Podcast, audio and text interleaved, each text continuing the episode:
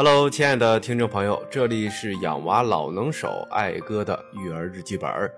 跟着爱哥走，萌娃在招手。我记得我媳妇儿怀孕的时候做过一个唐筛检测，出来那个报告单呢，那是大字儿，啥意思都不知道。哎呀，这给我囧的，跟医生大大请教半天，这唐筛呀，就是计算胎宝宝先天缺陷的危险系数。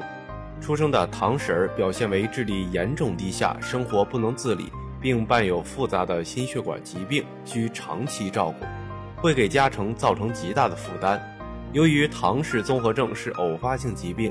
每一位孕妈都可能生出唐氏儿，而唐氏血清筛查是检查唐氏儿很有效的方法，建议每一位孕妇都不要忽略唐氏筛查。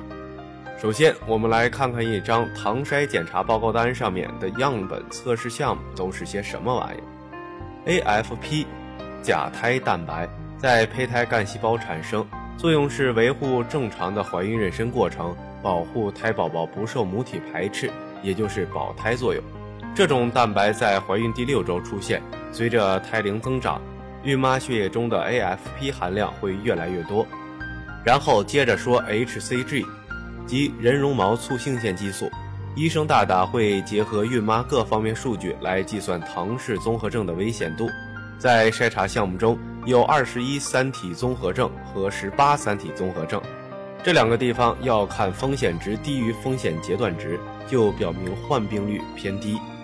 筛查结果低风险表示胎宝宝安全，如果出现高风险，先淡定点儿。唐氏筛查是根据孕妈的血液指标来推测宝宝的情况，受很多因素干扰，虽然不一定都高危会生出患病宝宝，还是需要进行羊水穿刺检查。唐筛最佳的检测时间是在怀孕十五至二十六周加六天之间进行，只有在准确的孕周进行检查，才能起到筛查的作用。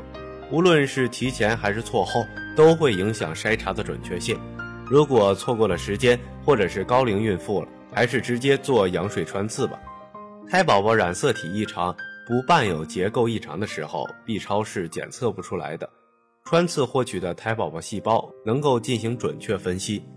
关于羊水穿刺的最佳时间是怀孕十六至二十四周，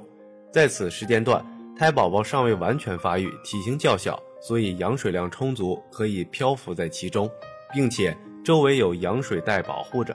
在穿刺时不会轻易的碰到或者弄伤宝宝。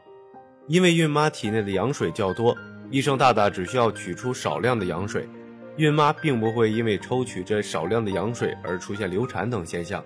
在羊水中含有大量的活力细胞，这些为后期的细胞培养提供了前提条件。高成活率的细胞培养可以更深层次的做分析。并且对很多疾病及畸形的诊断都有帮助，也就是说，在合适的时间做的穿刺，并不像妈妈害怕的那样容易引起流产，危险度非常低。在做完穿刺后要静养，最好在医院休息两个小时之后再考虑离开。术后二十四小时内就别考虑洗澡了，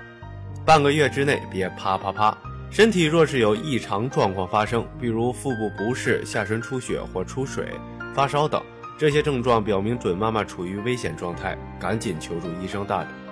每个准妈妈都要为自己和小家庭负责，不要因为一时节省几个钱因小失大。唐氏筛查还是很有必要的，减少呆傻宝宝、愚形宝宝的出生。因此，孕妈在医生大大的指导下做唐氏筛查，一定会生出一个健康可爱的乖宝宝的哟。下一期爱哥要来讲那些传说吃了会让宝宝变聪明的东西，什么时候吃才有效呢？记得订阅养娃套路留一手的爱哥，我们明天见。